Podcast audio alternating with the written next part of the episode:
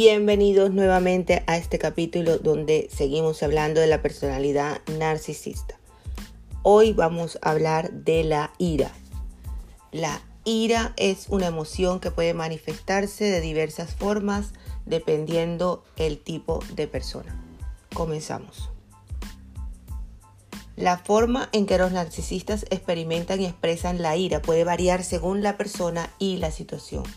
Te voy a dar dos ejemplos en donde se ve manifestado la ira narcisista. La primera, que es muy importante, es la ira explosiva. Algunos narcisistas tienen unas ráfagas intensas de ira, en la que se vuelven física y verbalmente muy agresivos. Esta ira puede surgir cuando sienten que están siendo desafiados, criticados o no están obteniendo lo que quieren. Una ira muy destructiva es la ira pasiva agresiva.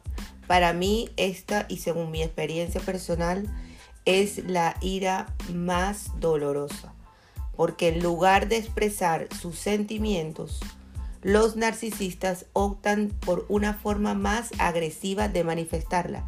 Esto es, incluye sarcasmo, burla, comentarios hirientes, comportamientos indirectos destinados a herir a la otra persona y finalmente el silencio o retirada.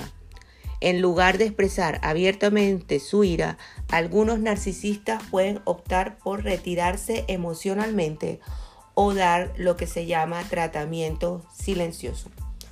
Es una forma de castigo bastante cruel donde deciden ignorar a la otra persona o negarse a comunicarse de una forma abierta y coherente. En, un antiguo capítulo podrás encontrar el tema mm, que desarrolla eh, lo de la ira silenciosa, que se llama el silencio y el desprecio.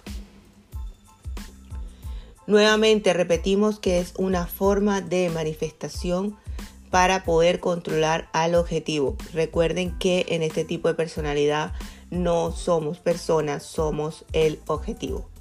Bueno, espero que esta información te haya sido de utilidad, aunque es un poquito corta, pero intento hablar de una forma que se entienda y que pueda ser beneficioso para ti.